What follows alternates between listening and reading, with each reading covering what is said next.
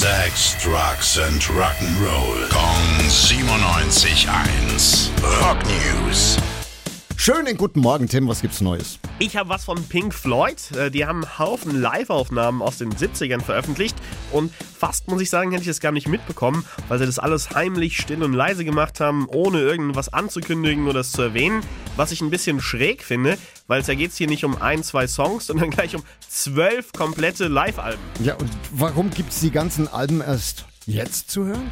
Naja, dass wir sie überhaupt hören, es hat wahrscheinlich einen rechtlichen Hintergrund. Die Konzerte sind alle jetzt über 50 Jahre her und wenn sie die Mitschnitte jetzt nicht veröffentlichen würden, dann würden sie die Rechte daran verlieren. Ah, okay. Genau. Und vielleicht wollen sie auch gar nicht so groß drüber reden, weil die richtig großen Hits, ne? Dark Side of the Moon, Wish You Were Here, The Wall, die ganzen Alben, die gab's 1971 schlicht und ergreifend halt noch nicht. Hörst du da nicht? Sind aber natürlich ein Haufen Klassiker dabei von Atom Heart Mother, Metal und diesen ganzen geilen Alben von früher. Rock News. Sex, Drugs and Rock'n'Roll. Kong 97.1. Frankens Classic Rocksender.